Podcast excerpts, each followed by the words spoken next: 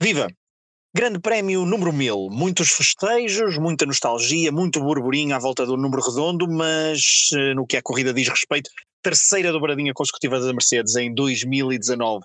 Foi uma corrida pouco emocionante e nem no meio do pelotão houve assim tanta coisa para nos entusiasmar. Mas enfim, vamos analisar então neste podcast a terceira prova da temporada, o Grande Prémio da China. No final falaremos, como habitualmente, sobre dois pilotos do passado no nosso momento de retrospectiva do passado da Fórmula 1. Eu sou o Pedro Fragoso e estou com o Pedro Varela, como habitualmente, para mais um episódio do podcast Última Chicane.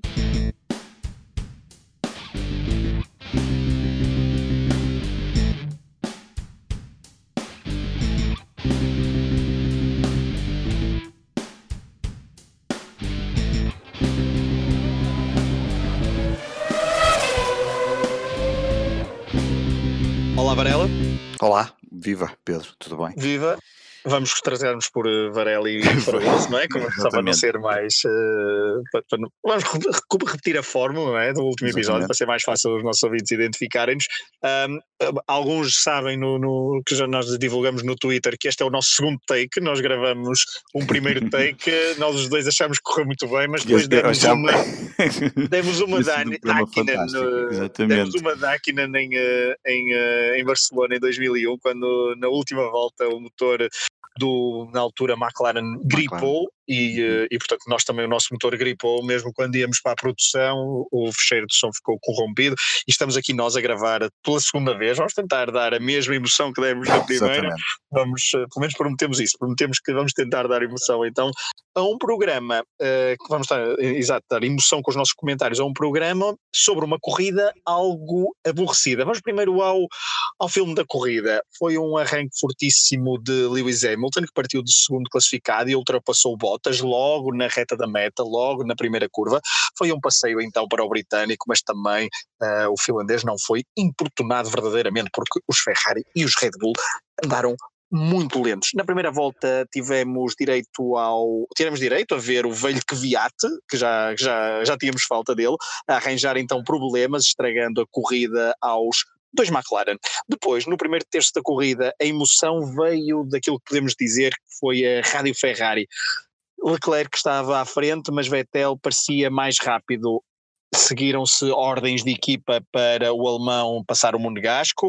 Uh, o Monegasco questionou, houve troca de mensagens entre engenheiros e talvez estejamos já a falar da primeira polémica da temporada. E certamente da polémica da corrida. Já vamos falar sobre isso com o Pedro Varela. O único momento quentinho da corrida talvez tenha sido o duelo da, da curva 14, tal como em 2018.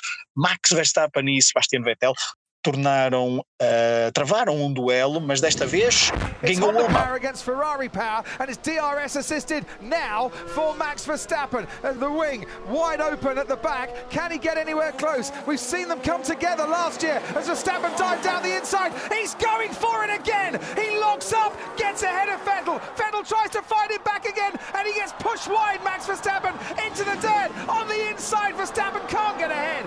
Sebastian e pronto, talvez acrescente ainda neste pequeno filme da corrida, breve resumo, a dupla paragem da Mercedes, um bocadinho arriscada, mas que acabou por não dar problemas, foi uma jogada estratégica, agora podemos dizer, bestial. Mais uma dobradinha então para a Mercedes, para a equipa de Toto Wolff, a 47 igualando o registro na Fórmula 1 da McLaren recapitulando o top 10, primeiro Lewis Hamilton, segundo Valtteri Bottas, terceiro Sebastian Vettel, com o primeiro pódio da temporada, apenas à terceira corrida, em quarto lugar Max Verstappen, que parece estar um bocadinho em queda, em relação ao que já vinha a fazer em 2018 e também no início de 2019. Quinto lugar, Leclerc, talvez um resultado injusto, vamos discutir isso mais à frente. Sexto lugar, Pierre Gasly, a primeira nota positiva do ano para o piloto francês da, da Red Bull, que também conseguiu amelhar um ponto extra quando a poucas voltas do fim foi trocar de pneus, ou colocar os pneus mais macios, para então conseguir o tal ponto extra da volta mais rápida da corrida. Sétimo classificado, Daniel Ricardo, que tinha vencido esta prova em 2018 e que aqui na China, então, eh, na corrida de 2019, conseguiu os primeiros pontos da temporada. Em oitavo lugar, um super competente Sérgio Pérez. Nono, Kimi Raikkonen, mais um top 10.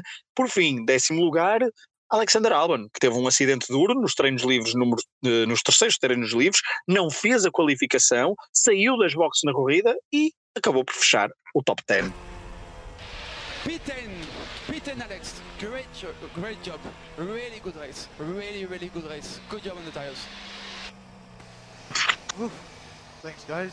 Varela, antes de falarmos talvez sobre o duelo Ferrari-Mercedes, uh, queria destacar aqui que no Grande Prémio 1000, o sétimo classificado, do sétimo classificado aliás em diante, todos foram dobrados pelo menos uma vez, o que é um dado nada animador para um desporto e para uma competição que se quer mais competitiva e emocionante. Sim, eh, esse, esse pormenor eh, acaba por ser determinante para, para uma Fórmula 1 que se quer cada vez mais competitiva e que, e que procura uh, reformular-se, uh, já a olhar para, para 2021, uh, eh, não me canso de falar aqui de 2021 e de, do pacote de regras e, de, das alterações que cada vez mais vão sendo discutidas e estão pré, já preparadas para essa alteração, que, que supostamente trará mais competitividade, mas realmente é, é algo um, desanimador até para esta corrida mil que nós estaríamos à espera de, de algo diferente, um, mas na realidade aquele arranque da Hamilton e a fuga, eh, praticamente nós que já vemos corridas há muitos anos, olhamos para aquilo e pensamos, bem, acho que este grande prémio está terminado uh, e ainda íamos para aí com 15 segundos de corrida e depois esse dado que tu avanças é, um, ehm, deixa-nos aqui um, ehm, bocadinho uh, a pensar como é que, como é que a FIA pode alterar algo aqui na, na, na, nas regras, na própria construção dos carros, das marcas, os construtores, o que é que eles podem fazer para que a competitividade aumente? E repara que depois refletiu-se na corrida, nós nas outras duas, falamos aqui várias vezes, não só das lutas pelos primeiros lugares, como também das lutas que acontecem um, a meio, esta, esta corrida nem, nem essa emoção teve, Exatamente. Foi, foi, foi muito, Até foi muito, muito fraca mas até, sim, sim. até, a qualificação foi uh, bastante sim. mais, menos emocionante do que as outras duas anteriores. Uh, melhor, uh, tem aquele momento em que já na Q3 uh, Lewis Hamilton faz uma volta super lenta, atrasando toda Sim. a gente e depois os, uh, os Red Bull não conseguem. Exatamente, o momento. Max uh, e Gasly ficaram de não fora, não conseguiram arrancar. fazer a última, a última volta lançada.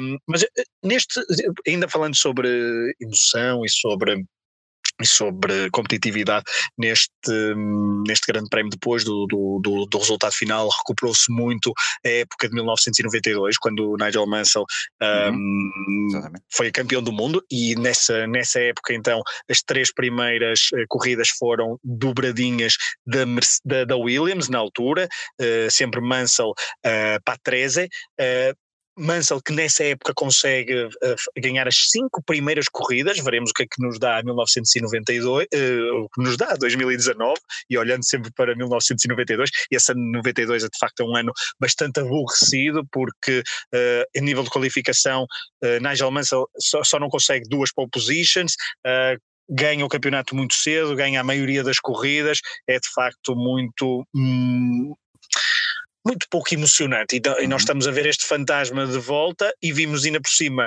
uh, Vettel com um bigode a Nigel Mansell, só que Vettel não está aqui a fazer papel de Nigel Mansell não, uh, em 2019. Claramente, aqui não, não, não está. E, um, e primeiro há que dizê-lo, por muito que nos, que nos custe enquanto competitividade, enquanto, uh, enquanto amantes deste, deste, deste desporto motorizado, o que nós gostaríamos de ver era uma corrida com muitas ultrapassagens. Na semana passada, quando falamos, na semana passada, não, no programa passado, tinham sido 97, uhum. se não estou em erro.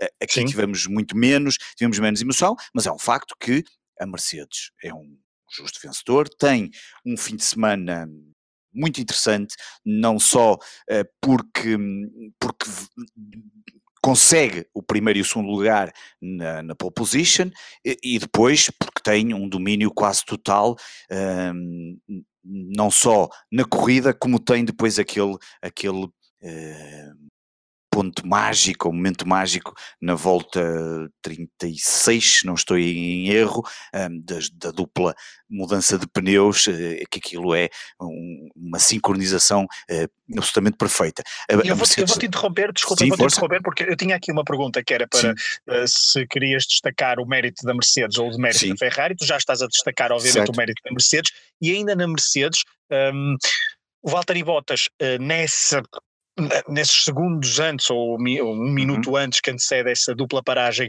alerta e pede à equipa para não, eh, para não estragar não, esse, esse momento e para não estragar a corrida.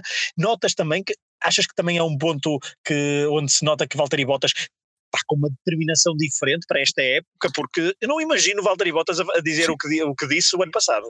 Não, exatamente. E, e, nós falamos já aqui no, no, no, no lançamento do, do, da época deste ano que Valtteri Bottas tinha que ter, tinha que eh, ter uma outra postura em relação um, este ano à, à, sua prestação e também àquilo que conta para a equipa, porque no ano passado foi, eh, obviamente, eh, uma sombra do que, que, o piloto pode fazer uh, e, e, fruto também da, da desigualdade que, que, foi, foi sendo uh, gravada em termos de pontuação e, portanto, a Mercedes, claro. obviamente, não, não poderia fazer outra coisa senão uh, forçar cada vez mais Hamilton e, e eh, em prol de, de, da conquista do título. Eh, este ano, Valtteri Bottas arranca bem o campeonato, eh, curiosamente há aqui uma troca, uma inversão, Hamilton pole position e Bottas arranca melhor e ganha a corrida, nesta vez, passado duas corridas, na terceira, Bottas faz pole position, Hamilton arranca melhor e acaba por vencer. Mas esse momento que tu dizes mostra que Bottas para já está a dar o seu, o seu o ar da sua graça e quer eh, manter-se ali no topo de forma a que seja possível, é? exatamente, seja possível contar para o campeonato e, e eu acredito um, que uh, Pode ser possível. Eh, na realidade, nós depois agora vamos ter que perceber o que é que vão acontecer nos próximos grandes prémios e, e entender onde é que, um, ehm, onde é que a, a Mercedes efetivamente está. Porque olhando aqui um bocadinho, só recuando aqui uns dias para os treinos livres, e uma das coisas que nós verificamos, eh, e até se recuarmos até aos, à, à, apresentação em Barcelona, aos testes, eh, a Ferrari deu aquelas indicações todas que nós sabemos. E nos treinos livres, ainda agora da China, eh, Vettel faz primeiro, segundo, segundo, Bottas faz primeiro, primeiro na segunda e na terceira sessão, e Hamilton faz ali segundo na primeira e depois eh, quarto e sexto, na, ou quarto e quinto, num, assim, lugares não tanto destaques. O que me leva, primeiro, que me, que me diz duas coisas. Primeiro, ou pelo menos são dois pontos que me parecem importantes, que a Mercedes nas sessões de, de, de treino livre um, ehm, usará mais para testar um conjunto de situações e quando chega às qualificações é que vemos o verdadeiro, o verdadeiro Mercedes lá no, no tal party mode, como eles costumam dizer, porque uh, estão a limpar isto com, com relativa facilidade, à exceção do, do Grande Prémio anterior, mas mesmo assim um, ehm, a fazer boas qualificações, e aí Hamilton é um piloto exímio, e que Hamilton, e o outro ponto é que Hamilton esconde há aqui um jogo sempre muito escondido. Já tinha acontecido em Barcelona e continua a acontecer aqui nestas sessões livres. E depois na qualificação ele aparece. Jogo escondido, ou então uma capacidade de trabalho dele e da sua equipa de perceber, a, perceber, perceber exatamente. todo, tudo o que pode falhar e tudo o que está a falhar e tudo onde é que se pode melhorar e afinar o carro para depois estar no momento perfeito, porque por exemplo no Bahrein, é está a funcionar. Exato, no Bahrein é verdade que não que há ali muito de mérito da Ferrari, mas a verdade é que a Mercedes estava lá para aproveitar o erro dos outros. Exatamente, exatamente. E portanto, um, esses, esses dois indicadores são, são muito interessantes uh, e, e, o que denota que por um lado, a Ferrari vai ter que fazer muito mais, e hum, nós, o ano passado, tínhamos uh, um dos grandes problemas era olhar para a Ferrari e olhar para, para a Riva Bene, que estava à frente da equipa, uh, e, e, e culpava-se não só, um, de certa forma, a capacidade do carro poder acompanhar os Mercedes, como também das questões estratégicas não tanto ao nível de pilotos, porque eu acho que as coisas ali já estavam notavam-se que estavam definidas de início da época e depois, uhum. uh, com o decorrer da temporada, estavam completamente definidas e ao ponto de se perceber que a Raikkonen já não contava para a Ferrari. Uh, e este ano, Binotto tem uh, um discurso, ele no, no lançamento da, deste grande prémio eh, avisou que a prioridade era, dar, era dada a Vettel pela sua experiência e que obviamente mediante a, a, competição que se logo veria o que é que poderia acontecer em relação a Leclerc, mas há ali um lugar primordial para Vettel, mas depois eh, ficamos com receio por, por aquilo que acontece na, logo ali cedo na, na volta 4, quando Vettel diz que está mais rápido que Leclerc e depois realmente está um bocadinho mais rápido, eh, fazem ali a mudança e portanto o Vettel passa o Leclerc, está ali duas ou três voltas um bocadinho mais rápida, mas não, não, sei se justificaria isso, eh, aquela passagem, e ficamos a pensar que. Hum, será que, que, que, que a Ferrari percebe que há aqui uma estratégia que precisa de ser alterada em relação aos, ao, que tem acontecido nos outros anos hum, e, e é nós um ficamos bom, aqui é com, um algum, ponto... sim, ficamos com algumas dúvidas é um nestas primeiras três corridas. Sim, sim, força. Esse é um bom ponto para, para, para pegar, num, para pegar num, aqui numa, numa nota que eu tinha para, para te perguntar, que é Uh, de facto, essa, esse momento Rádio Ferrari foi uh, uhum. um pouco constrangedor de ver de fora, não é? Um pouco de vergonha Sim. alheia, talvez, não é? Porque Uh, cedo percebemos que a estratégia da, da, Ferrari não ia dar certo e que Leclerc ia ficar uh, com a corrida comprometida e isso verificou-se, não é? E é um pouco injusto. Uh, queria pegar em dois pontos, que é se este todo, se este nervosismo das comunicações achas que vem da má performance do carro, se é um reflexo da má performance do carro que, que depois então se reflete na, em tomada de decisões na corrida sob pressão de menor qualidade, como foi, como foi a, que, a que tomaram quando uh, mandaram passar Vettel e depois toda a corrida e toda a mudança de pneus nas alturas em que foram para os dois pilotos se revelou então uma, uma mudança, uma estratégia algo falhada. Queria te perguntar isso e também queria te perguntar uh, sobre Leclerc em, em particular, porque vimos a determinação do miúdo na, na qualificação, qualificação, quando se sabe que fica a poucas centésimas ou me, me, me, uma, uma, uma, ou duas centésimas do, do Vettel e fica uh, bastante chateado com ele próprio, mas numa, numa postura bastante correta, uhum. mas a uh, dizer que até tirando as culpas para si, tirando as culpas para ele, exatamente. obviamente, o engenheiro a dizer que a culpa não, não era dele, que foi bom, mas ele, ele sabia que podia fazer melhor.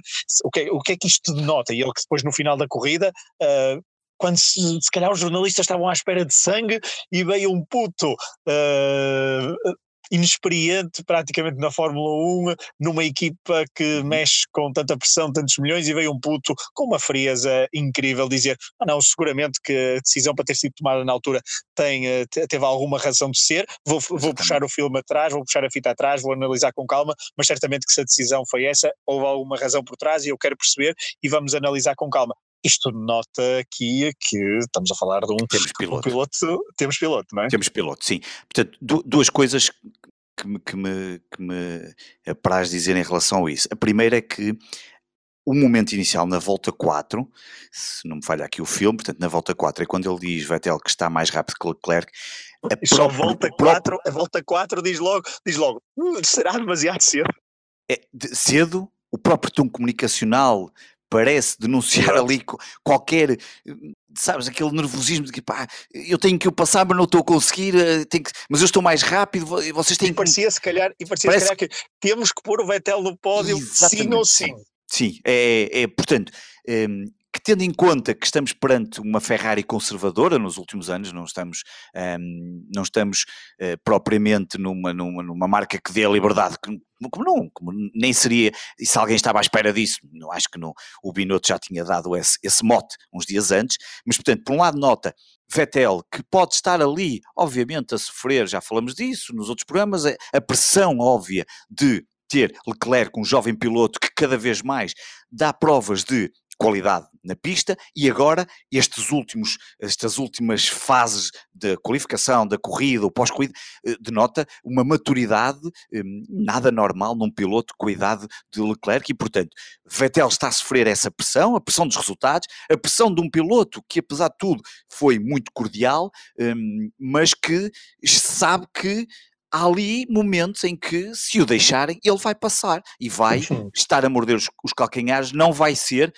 Vettel passa do Kimi Raikkonen, que, que estava completamente já uh, a marimbar. Diversão, não é? Exatamente, diversão. em modo diversão e, e, e, a, e, a, mandar as suas grandes piadas nas comunicações e a ser o grande químico que nós, nós todos adoramos, mas que já estava ali completamente a passar ao lado da Ferrari. E, Outro foco, não, não é? Exatamente. E por um piloto que tem sangue na guerra e que está ali furiosamente à procura de dizer não, não, eu estou aqui e têm que contar comigo.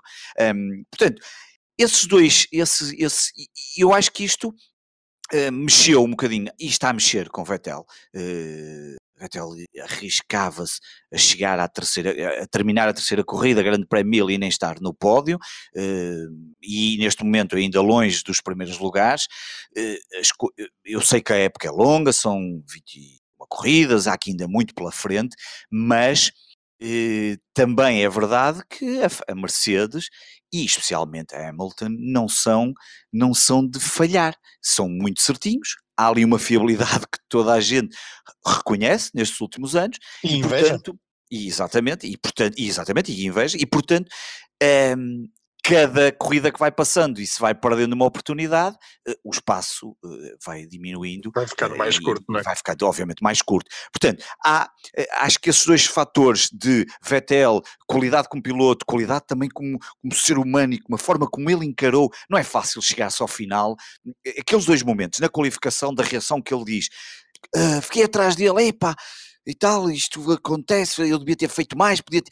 Eh, de quem puxa por si depois de fazer uma volta, que, com, imagino com, com, o coração a bater a sei quanto, com aquela, com aquela pressão toda, e o, o engenheiro, não, tu fizeste bem, não sei o que mais, e depois um, ehm, aquilo de chegar ao final de uma corrida e tu teres sido ultrapassado porque a tua box te deu, te disse que tinhas que, ultra, que tinhas que ser ultrapassado porque o outro estava a ser mais rápido, uh, mas que ele não fica totalmente, uh, isto não me soa aqui totalmente, será mesmo assim? E depois dizer, vamos analisar e com calma e perceber, certamente haverá uma razão, pronto, demonstra também que, que Leclerc também é inteligente e sabe que também tem que respeitar um pouco o espaço eh, em que ele, ele é que é novo aqui. Eh, não quero claro. dizer, eu dou este exemplo, eh, é óbvio, é como quando um miúdo de 18 ou 19 anos era como se agora um Messi chegasse ali, não é? Chega ali ao Barcelona, e, pá, eu tenho 18 anos, mas eu tenho tanto futebol e mostro tanto que hum, sei que vou lá chegar. E eu acho que o, o, o, Leclerc está um pouco nessa, nessa fase, que contrasta, por exemplo, olharmos para um Gasly e que tanto se falava dele, e depois mais à frente iremos falar certamente do Gasly, e, e, neste momento há quem já equacione, eu aqui no meu feed do Twitter da Fórmula 1 vejo a par e passo as várias, várias pessoas a equacionar até o Gasly enquanto piloto da Red Bull se aguentará até ao final da época, eu acho que sim, mas, mas portanto, estamos tu aqui... Achas que sim, é porque já, podemos, podemos entrar já, já na Red Bull e mesmo para acho terminar antes, sim, de irmos, antes de irmos para o meio do pelotão, da Red Bull não haverá grande coisa a falar porque Max Verstappen está... Sim anda ali, mas falta, falta ali um bocadinho mais. Deu, aquele, deu, deu, deu, um ar da sua graça com aquela tentativa de ultrapassagem à Sim. Max, obviamente, mas não teve carro. Uh, os Red Bull estão fiáveis, o motor eh, onde parece estar fiável, pelo menos ainda não, ainda não, uh, ainda não rebentou em nenhuma corrida, uh, mas falta um bocadinho assim, não é? Como rezava a publicidade aqui há uns anos, Exatamente. e portanto Uh, a distância é muito grande para os da frente, mas também é muito grande para os de trás. Antes de irmos então uh, ao resto do pelotão, estavas a dizer que, que Gasly poderá ir até ao final. Este ponto extra pode ter sido um, um boost de confiança para, para as próximas provas? Acredito que sim. Gasly, uh, só aqui recordar, passando aqui o filme, Gasly passa pela primeira vez a, a qualificação a Q1, começou logo por aí, pelo menos havia aí qualquer coisa de bom para o piloto, porque que não era admissível, não é? Quer dizer, um piloto com aquele carro uh, não, pode, não podia ser eliminado uh, consecutivamente nas, nas, nas, na, na, primeira sessão de qualificação. Depois um, ehm, qualifica-se para a Q3 pela primeira vez, obviamente, e um, uma Q3 que, neste, que, que, que, este grande prémio foi aquela Q3 quase tradicional que se esperaria mais vezes, dois Ferrari, dois McLaren, dois Red Bull, dois As e dois Renault. Um, ehm, mas Gasly termina a 0,8 segundos, mais coisa menos coisa de Max, o que demonstra aqui um, um gap, uma diferença muito, muito, muito, muito acentuada, um, que eu acho que não se justificava tanto. Agora, o, o, ponto que tu focas e, que tu tocaste, do, o ponto do pontinho que eles conseguiram extra da volta mais rápida, um, diz diz duas coisas. Uma, Gasly obviamente ganha ali, um, ganhou ali um bocadinho mais de confiança, obviamente. Uh, nós vimos isso na comunicação. A box diz Gasly vem aqui, troca por pneu soft e agora faz duas voltas de qualificação e ele faz e, e, consegue mesmo a volta mais rápida. E depois mostra outra coisa, voltamos agora aqui à Ferrari, muito rapidamente, mostra uma coisa que a Ferrari não soube fazer isto, parece uma coisa tão simples. Repara, tu estás a olhar, eu, eu imagino ali eh, perante aqueles monitores, pareço eu quando estou aqui a ver os meus desportos todos, com vários monitores. Imagina ali o, o time principal, da, neste caso o Cristiano Horner, olhar para aqueles monitores todos e abrir informação e olhar e a ver. Bem, Gasly tem tanto tem tanta margem uh, para trás para o piloto que vem atrás, pá, que nós vamos obviamente chamá-lo à boxe, meter-lhe uns pneus soft e com pneus soft, como até agora ainda ninguém foi com pneus soft, nós vamos ter aqui a volta mais rápida. Coisa que parece tão lógico, não é? Isto parece tão lógico olhar para isto e pensar assim e que nós ficamos a pensar porque é que não aconteceu com a Ferrari quando fez, podia ter feito exatamente a mesma coisa e nós falamos disso com Leclerc. Um, e portanto, uh, aí ficamos, até ficamos a pensar porque raio a Ferrari não fez isto e portanto lembra-me aqui ainda aquilo que há pouco falamos aqui destas questões estratégicas. Agora, Gasly ganhou aqui um boost de confiança, no entanto, um, se a pressão, a pressão funciona para todos, funciona para todos os pilotos, para os grandes, para os intermédios, para aqui, e principalmente para estes pilotos, eu não sei, eh, por acaso não fui, não fui verificar, nem sei se é possível saber, quanto tempo é que tem de contrato Gasly, um, eu imagino, porque eu depois olho para, para Christian Horner no outro dia, já no segundo grande prémio, perguntaram-lhe, então, e Gasly? Ah, não, um piloto que vem da nossa academia e tal, e coisas, mas depois eu começo a pensar no Christian Horner da Netflix e eu penso, bem, o Horner pode estar a dizer isto, mas já aqui qualquer coisa facas, é? e, afiar, e já está, exato, é pôr um gifzinho e ver o Horner ali a afiar uma faca e a dizer isto, porque a realidade é que eh, eu não sei muito bem quanto tempo é que é o contrato que Gasly tem, mas um, tem que fazer muito mais, tem que, tem não, que ser a ajuda. Certamente que será fácil dispensar. E estavas a focar, claro. na, estavas a focar na, naquele, no facto do Warner estar a olhar para monitores e vir, ok, vou uhum. fazer esta, esta mudança porque há tempo suficiente para trás. Mas também não deve ter sido, deve ser um pouco uh, frustrante estar no final do Grande Prémio e olhar, a distância para a frente é, é tão grande como a distância claro. para trás. Estou aqui, o o que é que vai ser o resto da temporada para, para a Red Bull? Imagino eu a pensar essa, essa frustração. Um, não sei se queres acrescentar mais alguma coisa à Red Bull, só para irmos um bocadinho então ao meio do pelotão rapidamente. Se era o ano da Red Bull se aproximar das outras duas e aproximar. É, é, há aqui um problema para a Red Bull, é que é, nem sei se está-se a aproximar da Ferrari. E, e, se não se está a aproximar da Ferrari, muito menos da, da Mercedes. Exato, portanto, da Mercedes. E portanto, uh, não, não, não, não, não aqui um ano uh, muito bom se continuar assim. E se continuar, obviamente, a ter só um piloto a dar pontos, e, porque depois há aqui também, obviamente, o, o Campeonato dos Construtores, que acaba por ser também importante, obviamente, uh, lá nós focamos muito sempre no, no, no dos pilotos, que, que, é aquele que, nos, que normalmente nós uh, tomamos mais atenção, mas há um campeonato de construtores e há uma posição a manter. E eu acho que há aqui um bocadinho de sorte, sorte, quer dizer, não, isto não é sorte, mas uh, a Red Bull só não está a sentir a pressão uh, da, da Renault, nem da AS, embora eu, eu também não achasse que, portanto, isto para mim a divisão sempre foi Mercedes-Ferrari, depois Red Bull e ver até que ponto a Renault, até pelo investimento Exato. que tem sido feito, uh, não só uh, com o contrato com o Ricciardo, o Ricciardo e com também com o aumento do número de pessoas que estão nos diversos departamentos e, e na força que, que, que que, que, a Renault e no investimento que está a acontecer, inclusive o CEO da Renault estava, obviamente também estávamos perante o grande prémio, mas o CEO da Renault também esteve presente neste grande prémio, e eu vejo que a Red Bull, às tantas, se calhar ainda vai se ter que preocupar mais com, com, com o que está atrás, e um, eu acho que não é isto que o Christian Horner quer. Uh, agora, se não, vai fazer alguma alteração a meio da época, não sei. Não me recordo assim de muitas alterações que se, que se mudem de pilotos, a não ser que a coisa esteja muito perdida. Imagina que o Gasly chega à décima corrida Uh, e sei lá, e, e, tem meia dúzia de pontos, ou uma coisa assim. A Red Bull, é, a Red Bull já fez isso uma vez com, com Exatamente. com, e com, Acredito e com que era capaz de fazer também, a mudar, aí sim, numa coisa já mesmo. Aí sim, numa coisa já mais. Já mais, mais, mais Sim, em que Exatamente. percebes que, uh, ok, eu não, vou, eu não vou ter muito mais do que isso, se calhar mais vale apostar já a pensar. Uh, e até para perceber, para perceber se um outro piloto pode render Exatamente. mais do que Gasly no caso e, agora. E eles têm muitos pilotos na academia, não é? Porque aquilo Exatamente. também são tipo entre aspas, fornos de, de pilotos, porque como nós sabemos é, isto, é uma eles estão sempre, é? exatamente, sempre ali preparados para, para aparecerem novos pilotos, exatamente. É, é preciso, é preciso não, não esquecer que o ano passado foi um Red Bull que ganhou o grande prémio da China com, com o Ricciardo, e se o ano passado Uh, e no documentário da, da, Netflix estava bem, bem patente isso. O problema da Red Bull era o motor uh, Renault, com a mudança para motor Honda parece haver mais fiabilidade, mas o ano passado a Red Bull ganhou corridas e esteve perto de ganhar corridas, mesmo uhum. quando o motor dava de si. Este ano não parece estar tão perto, veremos se uhum. conseguem em circuitos que favorecem mais a Red Bull, como o próximo, o de Baku, já falaremos Exatamente. um pouco so, uhum. sobre isso. Uh, algumas notas então sobre o resto do pelotão, porque uh, talvez dizer que houve uma desilusão da, da corrida, talvez seja uh, os, os dois Haas, obviamente que McLaren não entrou em desilusão porque foram afastados, não é?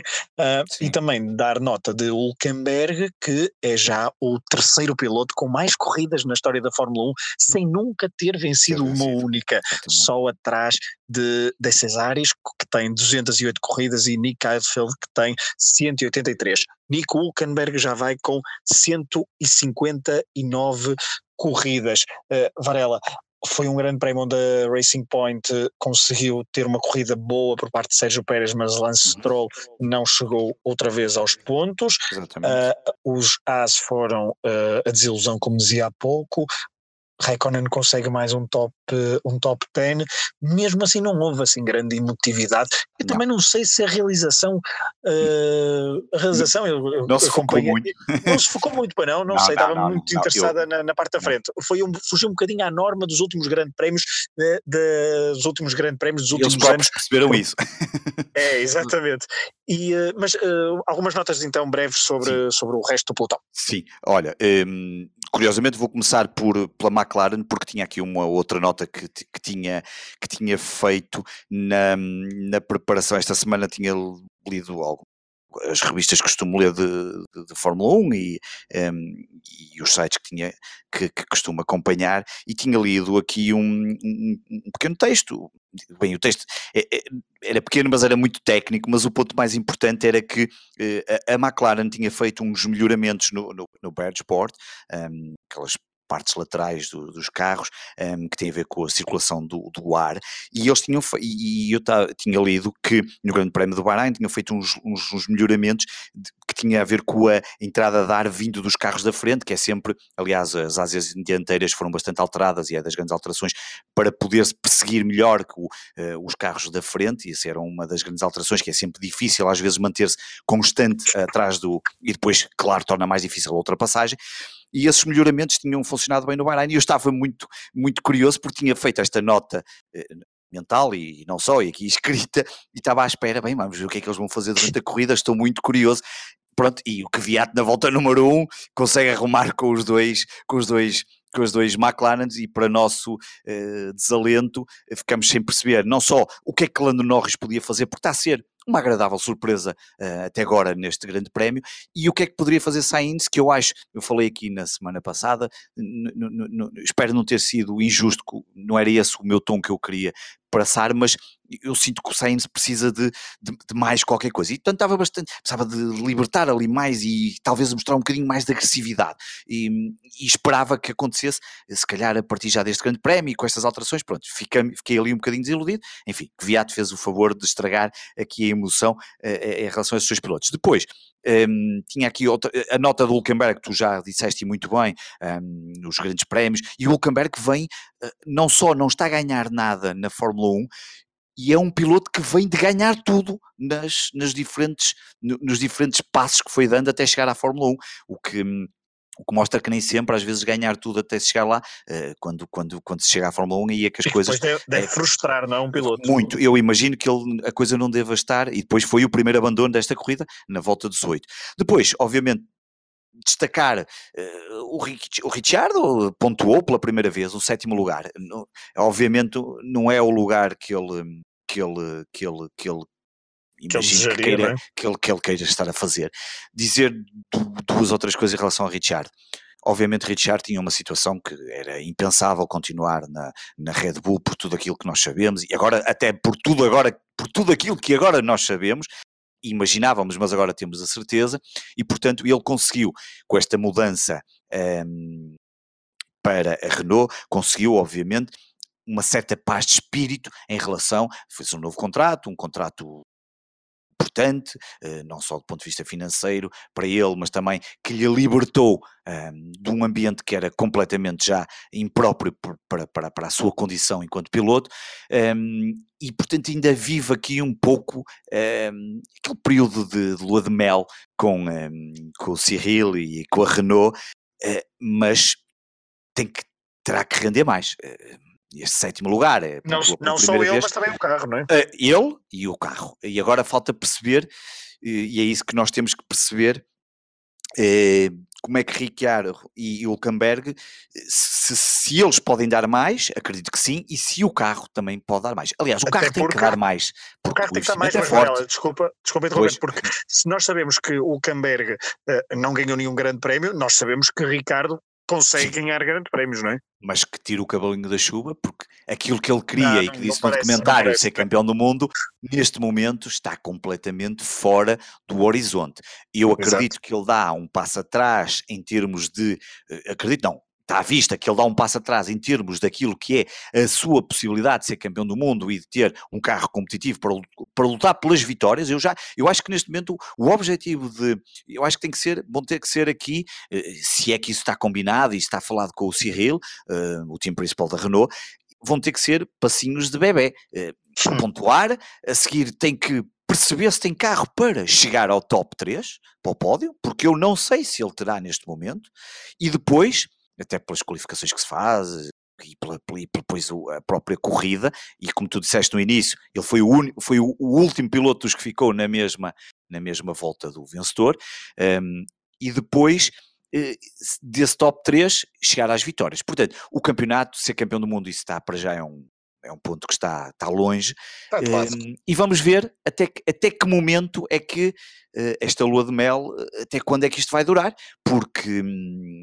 porque o investimento da Renault é, é, é forte e, e, e, e, é preciso resultados, resultados eh, desportivos, um, ehm, que depois obviamente encadeiam nos resultados financeiros que são necessários para os patrocinadores, mas esse, esse, esse é o momento, para já a coisa ainda está um bocadinho ali do lua de mel, vamos ver até quando e quando é que essa pressão vai voltar a aparecer, porque eu acredito que ela rapidamente vá começar um, ehm, a perturbar, aqui este perturbar entre aspas, o, uh, o Ricciardo e ele vai ter que eh, dar mais. Falta perceber depois, claro, isso entre ele e, e a própria Renault, perceber se ele pode dar mais mediante as suas características e qualidades, mas se o carro também lhe permite uh, dar mais e, e, ser mais competitivo. Para já não o é, não está a ser. Para já Pronto. não é.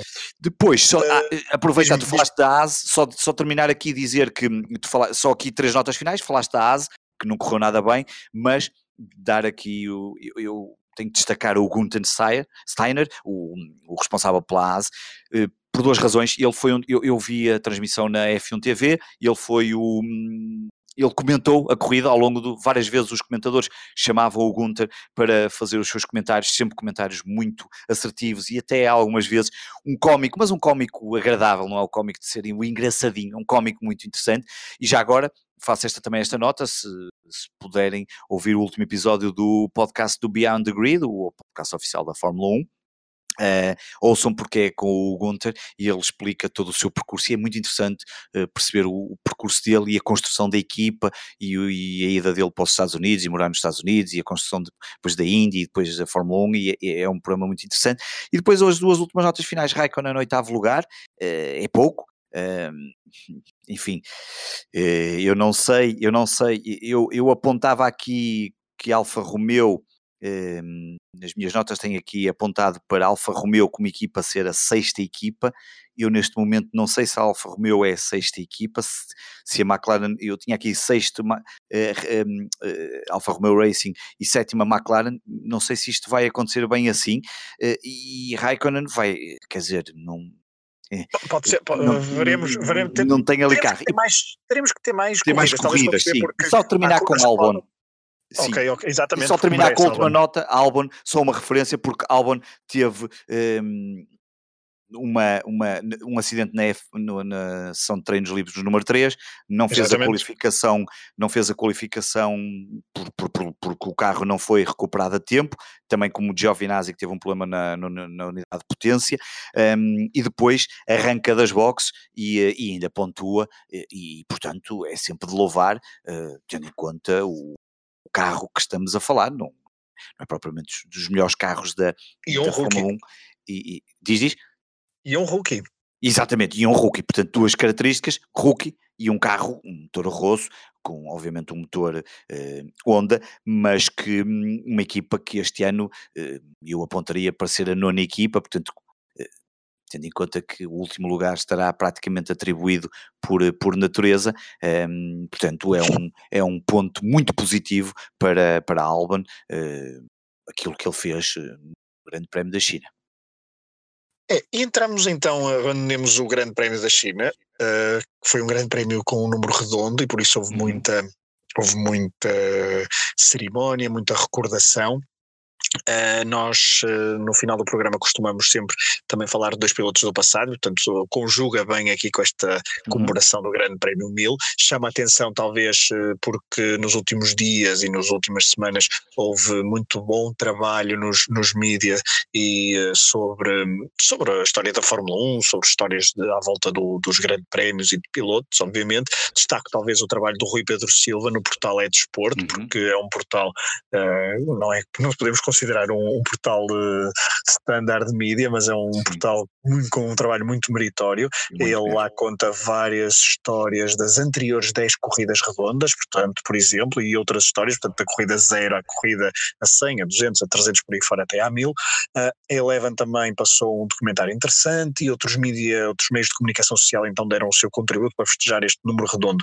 Nós aqui na última chicane, no final de cada episódio, recordamos sempre dois pilotos, mas antes, Varela, vou-te perguntar uma coisa, um, porque é, a Fórmula 1 também passou por Portugal, uh, há 16 corridas entre três, uh, três pistas, Porto, Monsanto e Estoril, com algumas histórias curiosas em algumas delas, obviamente, não vamos por aí, mas eu sei que tu estiveste num, no, no Grande Prémio de Estoril, no, no, nos anos 90, uh, não te vou.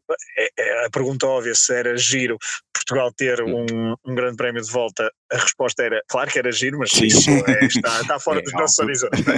Sim, está. Eu, eh, eu, para, muito, para muita pena nossa, obviamente, e para todos os amantes da, da Fórmula 1, um, ehm, eu diria, um, ehm, eu no outro dia fui ver quanto é que custaria voltar a ter um grande prémio de Fórmula 1, Pai, já não me recordo bem do número, mas era um número astronómico, 300 ou 400 milhões, porque há ali características cada vez mais é, importantes. Não era, exato, não era como era nos tempos. Eu fui, até hoje fui ver duas, duas corridas ao vivo, eh, uma muito novo, a tal que tu disseste, dos anos 90, eu, eu ainda não precisei, mas hei de voltar a, a, ter uma data para um dia, e digo aqui, sei que corria o Pedro Matos Chaves e, e na altura foi o meu avô que nos que arranjou bilhetes para um, a reta da meta, uh, mesmo, mesmo em cima da, da, linha da reta da meta no circuito de Estoril, um, e lá fui eu e o meu pai e mais dois tios, uma tia e um tio, fomos num Opel Corsa do meu pai branco, uma viagem Porto-Lisboa no próprio dia, só fomos ver a corrida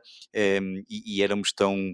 Uh, inocentes, eu, eu vi as corridas da televisão, mas era que entramos lá dentro e, e nem, um, nem, não tínhamos nada preparado para os ouvidos, tivemos que andar a pôr uh, lenço de papel nos ouvidos porque o barulho era ensurdecedor, não é, não é o barulho que é agora hoje em dia nos, que temos hoje em dia nos carros, mas é absolutamente fantástico. E vi também uh, em Barcelona, aí, uh, portanto, no Estoril vi na reta da meta, em Barcelona vi no final da, cur da reta da meta, na, primeira curva à direita, se não estou em erro, um, e uh, no grande prémio em que na altura foi batido o recorde de assistência, eu penso que 120 ou 126 mil pessoas, já não me recordo, eu tenho, eu tenho essa fotografia, alguns, hei de, hei de procurá-la, um, se não estou em erro, foi ganho pelo Alonso, eram os tempos áureos do, do Alonso.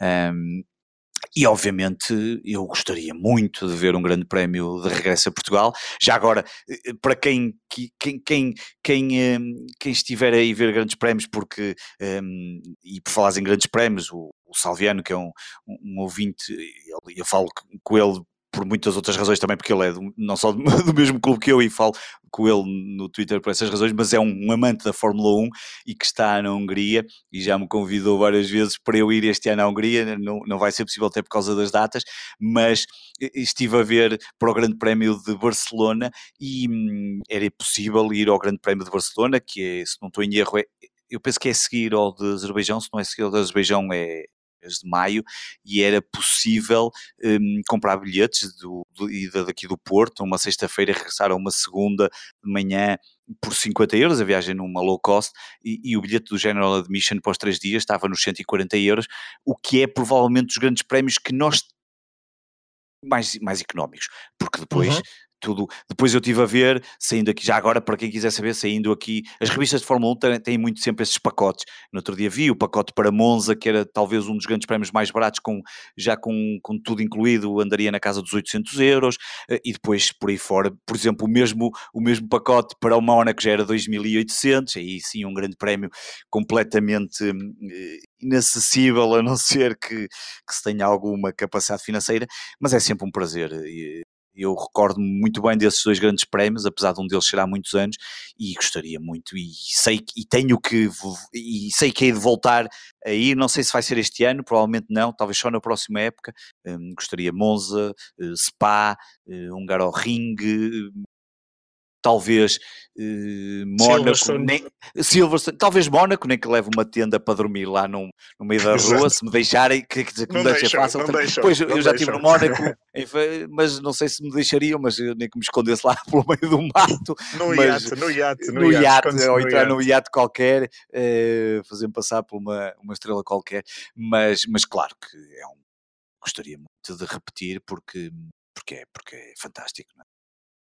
Varela, estamos a entrar, estamos a entrar praticamente na hora, na hora de programa. Vamos Sim. muito rapidamente falar então dos dois pilotos, mas antes, eh, uma, uma, pequena curiosidade, porque quando eu estava a preparar o programa, Uh, lembrei-me de fazer um pequeno exercício, uhum. uh, uma brincadeira, que era uh, pegar nas nota, nossas datas de nascimento e ver uhum. quem é que tinha ganho a primeira corrida após o nosso nascimento, qual não é o espanto que não basta serem dois Pedros a gravar um podcast, dois Pedros que vivem ainda por cima em, ambos em Gaia e depois nascem os dois no mesmo dia, não no mesmo ano, mas no mesmo dia, 9 de outubro.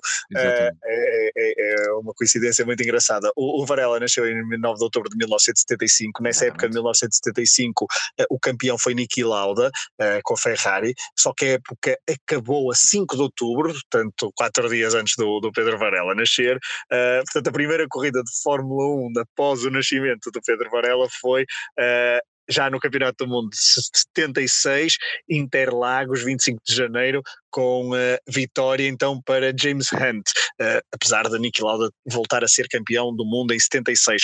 Já eu nasci a 9 de outubro, mas de 1988. Uh, eh, e a 30 de outubro desse mesmo ano realizou-se então o primeiro grande prémio após o meu nascimento, uh, foi em Suzuka, grande prémio do Japão, com vitória de Ayrton Senna no McLaren Honda, Senna que nesse grande prémio conseguiu pole, volta mais rápida e vitória, e também o primeiro título da sua carreira em 1988.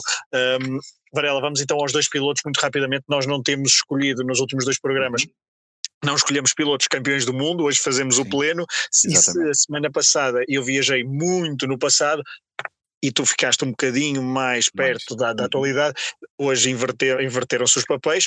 Uh, tu escolheste então um piloto que foi campeão do mundo em 52 e 53, inclusivamente num dos anos ganhando as corridas todas. Foi campeão com a Ferrari em 52 e 53, foi vice-campeão do mundo em 51, conseguiu 13 pole positions. Uh, ele que morreu nos treinos, nos testes em Monza em 1955. Um, e, e, estamos a falar de alguém que no momento então da sua morte, Fangio disse que tinha morrido o seu maior rival. De quem estamos a falar, Varela? Alberto Ascari. Alberto Ascari, que morreu, como tu dizes, com 36 anos, e vamos eh, começar por aí, por essa infelicidade, morre aos 36 anos em Monza. Um, e curiosamente ele foi ver os testes de um amigo um, a testar um Ferrari e acabou por dar umas voltas no carro, teve um acidente, uh, acidente que depois ficou salvo a curva que mais tarde deu origem à chicane, que é hoje conhecida pela variante Ascari, uh, portanto morreu novo, 36 anos, ele que é filho também de um piloto, António Ascari, que também morreu e que o pai, eh, na altura, ehm, daquilo que li, tinha dito eh, que não te metas nisto porque ehm, isto é um desporto perigoso, não tens necessidade de, entrar nas corridas e pronto, pai e filho acabaram por morrer. Campeão do mundo em 52 e 53 pela Ferrari, um, ganhou o primeiro título para a Ferrari e ainda o último enquanto italiano. Um, e a parte de Schumacher é o único back-to-back -back campeão do mundo na Ferrari. Eu escolhi o, o Ascari pelo, pelo simbolismo enquanto campeão do mundo em 52 e 53 pela Ferrari, por, por, ter sido o primeiro, e, e, esta ligação à Ferrari, mas também por termos andado a falar muito da Ferrari e por falar deste, deste lado eh, de estratégia que, que já parece que vem do passado, porque em 1951, quando tu falaste que ele é vice-campeão, e ele estava, e, e, falaste do Fangio, ele estava a dois pontos atrás do Fangio, um, e consegue a pole no Grande Prémio de Espanha, mas uma mudança, um problema na mudança de pneus eh, arruinou a estratégia da Ferrari e o Ascari acaba por ficar em quarto lugar e o Fangio uh, acabaria por ser campeão. Claro que hum, estou a brincar um bocadinho com estas estratégias, a Ferrari obviamente é a grande equipa da Fórmula 1, com mais, com mais corridas, muitos títulos, todo, todo o sonho, mas achei interessante este pormenor um, e por isso é que eu fui buscar aqui o Alberto Ascari, curiosamente nesse ano de 50 e um, portanto ele perde para o Fangio e depois ele quando ganha uh, em 50, exatamente, e, e, ele em 52 é campeão, mas no, na passagem de 51 52 um, ehm, a Alfa Romeo, que era a equipa do, que, que, que corria o Fangio, deixou de, teve problemas financeiros e já não entrou um, ehm, no grande, no, no, na, nas corridas seguintes. Um, uhum.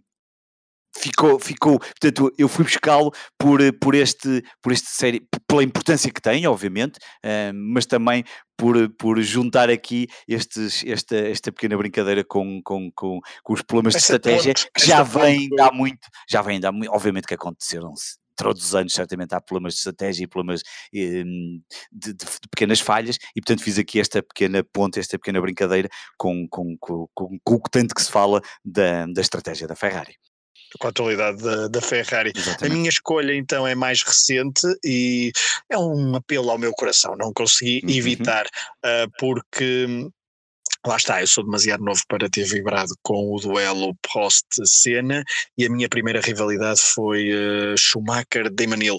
Vou falar então do, do segundo, de Damon Hill, ele que esteve na China a guiar o Lotus, uh, que o seu pai pilotou então nos anos 60. Damon correu na Fórmula 1 na década de 90, mais concretamente de 1992 a 1999. Foi campeão em 96, campeão do mundo em 96, vencendo oito das 16 corridas desse campeonato. Ficou então à frente de Jacques Villeneuve um, na estreia então do canadiano e que, que, era colega de equipa, já Michel Schumacher ficou então uh, em terceiro lugar desse campeonato do mundo, ele que também se estreava, mas estreava-se não na Fórmula 1, mas na Ferrari nesse ano 96, ele que começou, Damon Hill então começou a carreira em 92 com a Brabham, uh, não foi um ano feliz, ele só conseguiu uh, terminar duas corridas e terminou duas corridas, ambas a quatro voltas do vencedor, e hoje estávamos a falar de uh, pilotos do meio do pelotão dobrados,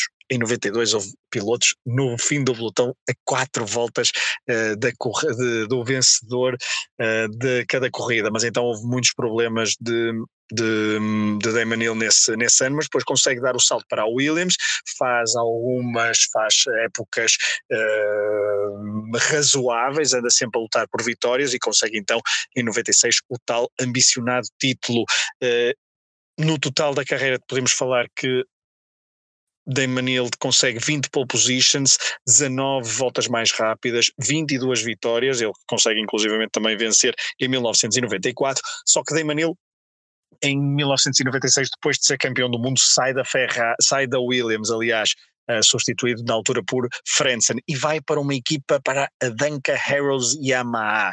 Uh, e nesta equipa, em 97, uh, Damon Hill passa a maior parte da época no fundo, na cauda do pelotão, a não ser num mítico grande prémio, no grande prémio uh, da Hungria de 1997, porque e Damon tinha uma relação especial com este, com este circuito, ganhando lá várias vezes, era um dos seus circuitos preferidos, e em 97, de forma surpreendente, no Grande Prémio da Hungria, partindo de um terceiro lugar, Demanil consegue dominar o Grande Prémio, está à frente, parece que não haverá nada que o irá que, que o podia impedir, que pudesse impedir de ganhar o, o, o grande prémio, só que um problema uh, no motor faz com que um problema hidráulico, creio, faz com que ele passe a andar a ritmo de caracol comparado com os outros, tinha uma vantagem mesmo muito grande para o segundo e terceiros classificados, só que não, é, não, não consegue evitar que Jacques Villeneuve na última volta o ultrapasse e fica então em segundo lugar, um resultado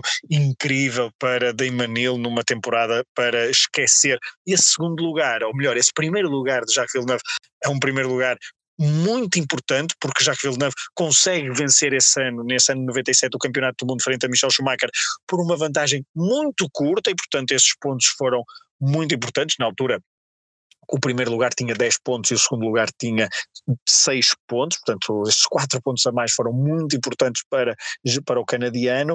Uh, nesse grande prémio também, uh, o terceiro lugar já agora fica, foi para Johnny Herbert, da Sauber e Shinji Nakano com um Prost uh, patrocinado, aquele carro azul patrocinado pela marca de tabaco Goloase, ficou num sexto lugar os pontos eh, para Shinji Nakano, creio que foram os únicos pontos nesse grande prémio, já que Villeneuve conseguiu, curiosamente, a centésima vitória da Williams na Fórmula 1, a Williams que por estes dias anda à procura desesperadamente de pontos positivos uh, para que falemos deles, não é o caso ainda hoje, após o grande prémio da China, terceira prova da temporada de 2000 19. Ainda sobre Damon Hill, e para terminar, em 1998 muda-se para a Jordan, um, ele está nesta equipa, na equipa da Eddie Jordan em 98 e 99, e consegue também uma vitória. A primeira vitória de sempre da Jordan é Damon Hill que a consegue em Spa-Francorchamps, num grande prémio catastrófico, num, prémio, um grande prémio que será para sempre recordado por quem se lembra dele, é impossível esquecer uh, a confusão que foi à chuva imensos acidentes, aquele célebre acidente de Michel Schumacher a bater na traseira de David Coulthard e depois na, no pit lane já nas boxes. Uh, Michel Schumacher completamente furioso que queria dar, uh, queria partir para a violência para junto de junto de David Coulthard. Quem aproveitou foi a Jordan que com Damon Hill e Frentzen conquistou uma dobradinha. Eddie Jordan saltava e pulava à chuva como um maluquinho. Ele próprio já reconheceu que foi a emoção do momento, porque sabia perfeitamente que era um grande prémio atípico, mas que no meio daquela loucura, no meio daquele caos, ter o sangue frio para conseguir levar os dois carros até à dobradinha. A primeira vitória da Jordan na Fórmula 1, que depois conseguiu mais algumas vitórias no, nos, nos, anos, nos anos seguintes. Portanto, Alberto Ascari e Damon Hill, dois pilotos campeões do mundo para terminar uh, este programa. Uh, Varela, importa ainda falar do Fantasy, já nos vais falar uhum. sobre ele. Uh, antes, olhar só dar a nota que o próximo episódio do, do podcast virá uh, depois do Grande Prémio de Baku, que é o próximo Grande Prémio, de, já no fim de semana de 27 e 28 de abril, portanto, fim de semana a seguir à Páscoa, um Grande Prémio uh, que só teve duas edições e foram duas edições caóticas, emocionantes, e esperemos que em 2019 também seja uh, bastante, bastante divertido de ver. Uh, veremos o que é que nos traz então esse grande prémio, estaremos cá para o analisar. Uh, Varela, então terminamos o programa e faz-nos menção à, ao Fantasy da Fórmula 1. Fantasy. Não, sei, não sei se eu quero saber muito, porque eu ainda estou atrás, mas eu recuperei um bocadinho. Está, bastante, estás a recuperar bastante. Um, portanto, o líder continua a ser o com a equipa de Red Drivers, eh, ele tem 545 pontos, eu estou-me a rir porque realmente ele tem muitos pontos, 545, no nosso campeonato aqui do podcast eu estou com 318, tu estás com 313, portanto estamos ali na posição 239 e tu 249, estamos, estamos coladinhos. Um, e depois no campeonato das televisões, uh, a Eleven está melhor classificada, o Oscar tem escolhido, escolheu melhor para já a sua equipa, está na posição 175 e a RTP neste caso do Jorge Alexandre, não é? Exatamente, 241, Exatamente. no lugar 241, ambos à nossa frente, nós ainda estamos, eu acho que ainda estamos a, a uh, a afinar os motores um, ehm, e portanto... Ah, o campeonato é longo, Varela, o campeonato longo, é sim, longo. são muitas equipas, 370 e qualquer coisa, portanto um, ehm, ainda não estamos a meio, mas estamos quase a chegar a meio da tabela e ainda há aqui muita coisa. Já, já não estamos em modo Williams, foi não? Não, não, não estamos. Não, ah, e agora deste o modo final para terminar, dizer que nós fazemos sempre aqui uma referenciazinha ao Williams, dizer que Patrick Head, o cofundador da Williams, regressou após oito anos como consultor e, portanto, hum, bem precisa a Williams, Kubica na Q1 eh, queixava-se logo após a primeira volta do oversteer e portanto aquilo não está nada bem. A cara da Claire Williams na box também não era nada agradável. Vamos ver se Patrick Head, o cofundador da Williams, se vai trazer aqui algum valor acrescentado. Eu gostaria muito que a Williams regressasse aos bons anos de, aos seus bons anos na Fórmula 1 uma equipa mítica. Bom, terminamos o programa. Se vocês estão a ouvir, eh, se vocês estão a ouvir este, este momento é porque o segundo take que nós estamos a, a, a gravar correu bem. Uh, obrigado por terem, por terem ouvido. Uh, partilhem na medida do possível este, este podcast com os vossos conhecidos, com os vossos amigos, com quem sabem que, que gosta da Fórmula 1, para chegarmos a mais pessoas. Uh, e é isso, e obrigado por terem estado desse lado. Obrigado. Voltamos então, voltamos então no, no, próximo episódio. Varela, foi mais uma vez um prazer falar contigo. Foi a segunda prazer. Vez repetimos o. Não repetimos tudo, obviamente, mas uhum. é bastante emocionante falar contigo sobre Fórmula 1, posso já, desde já garantir. E foi, e eu estava com receio, já falamos disso em off, pelo menos ficar gravado, nós achamos que tínhamos feito mesmo um grande programa no domingo e ficamos aquela sensação que nós pá, isto correu mesmo bem, mas acho que conseguimos repetir a dose de, a dose. De emoção. Os ouvintes, que, os, ouvintes que os ouvintes, que, que julguem, os ouvintes que julguem, exatamente, julguem, é? mas acho que conseguimos repetir aqui o bom programa, mas estamos sempre prontos para ouvir essas críticas, até para melhorar dentro do, daquilo que for possível o, o, o, podcast. E foi sempre um prazer e continua a ser um prazer falar contigo aqui de Fórmula 1. É isso mesmo. Muito obrigado então por terem ouvido. Um abraço e até à próxima, depois de Baku.